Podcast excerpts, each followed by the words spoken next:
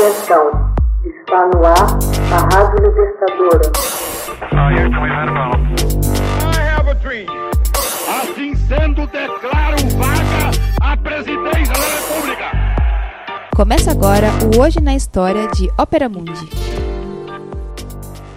Hoje na História, 19 de fevereiro de 1473, nasce o astrônomo Nicolau Copérnico.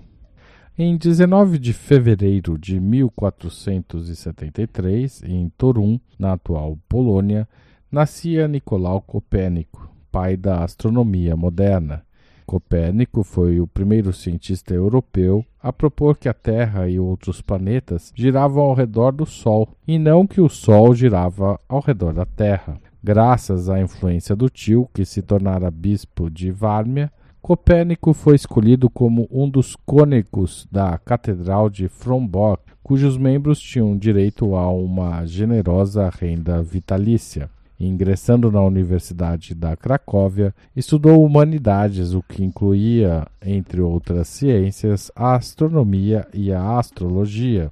Como muitos poloneses de sua classe social, foi mandado para a Itália a fim de estudar também medicina e direito. Enquanto estudava na Universidade de Bolonha, Copérnico morou durante algum tempo na casa de Domênico de Novara, o principal astrônomo local. Astronomia e astrologia eram, na época, ciências intimamente relacionadas. Novara revelou a Copérnico críticas à astrologia e alguns aspectos do sistema geocêntrico proposto por Ptolomeu. Mais tarde, Copérnico estudou na Universidade de Pádua e, em 1503, recebeu o doutorado em Direito Canônico. Dedicando o tempo livre ao estudo da astronomia, em pouco tempo alcançou tal reputação como astrônomo que chegou a ser consultado pelos dirigentes da igreja que trabalhavam na reforma do calendário juliano.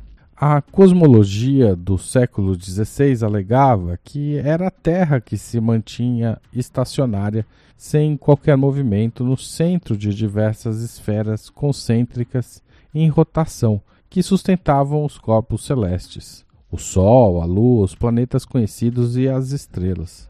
No século II depois de Cristo, o astrônomo e geógrafo Ptolomeu de Alexandria tinha estabelecido que o Sol, os planetas e a Lua moviam-se em pequenos círculos, formando um círculo maior e girando ao redor do planeta Terra. O sistema ptolomaico permaneceu aceito pela cosmologia europeia por mais de 12 séculos e foi tratado como um dogma pela Igreja Católica. Contudo, já no tempo de Copérnico havia evidências astronômicas acumuladas que colocavam em questão essa teoria geocêntrica, incluindo, por exemplo, a ordem dos planetas a partir da Terra. Em algum momento entre o ano de 1508 e o ano de 1514, Copérnico escreveu um pequeno tratado astronômico nomeado Comentários, nunca publicado em vida, em que lançou as bases do sistema heliocêntrico, no seu trabalho, ordenou corretamente os planetas conhecidos, inclusive a Terra, a partir do Sol, e estabeleceu o período orbital correspondente com relativa precisão. Para Copérnico, a teoria heliocêntrica não era de modo algum um divisor de águas, já que criava mais problemas do que resolvia. Por exemplo, supunha-se em geral que objetos pesados caíam no chão porque a Terra era o centro do universo. Por que então cairiam no sistema tendo Sol por centro?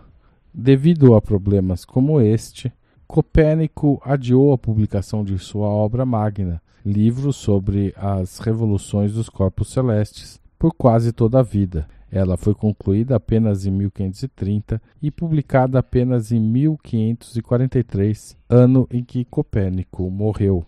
O argumento inovador de Copérnico de que a Terra e os planetas giravam em torno do Sol levou-o a fazer um bom número de outras grandes descobertas. Copérnico argumentava que, enquanto faz revoluções em torno do Sol, a Terra gira sobre seu próprio eixo diariamente. A órbita da Terra em torno do Sol leva um ano e durante esse tempo oscila gradualmente sobre seu eixo, o que explica a chamada precessão do equinócio. No entanto, sobravam muitas lacunas no seu trabalho que só foram resolvidas por astrônomos posteriores. Na dedicatória de sua obra mais importante, Copérnico notou que a matemática é escrita para matemáticos. Se a obra fosse mais acessível, muitos teriam rejeitado seu conceito de universo não bíblico e até poderiam considerar a sua proposta como herética. Durante décadas, a obra só foi conhecida por alguns astrônomos, e a maioria deles, embora levasse em conta as ideias propostas por Copérnico, rejeitava seus fundamentos heliocêntricos. Apenas no começo do século XVII, Galileu e Kepler desenvolveram e popularizaram a teoria de Copérnico. Hoje na história, texto original de Max Altmann com informações de Edward Rosen e do verbete Copérnico no Dicionário de Biografias Científicas, publicado pela Contraponto com tradução de Max Altmann. Locução Haroldo Cerávulo. Gravação e edição Laila Manoeli. Você já fez uma assinatura solidária de Opera Mundi? Com 70 centavos por dia, você ajuda a imprensa independente e combativa. Acesse www.operamundi.com.br/apoio.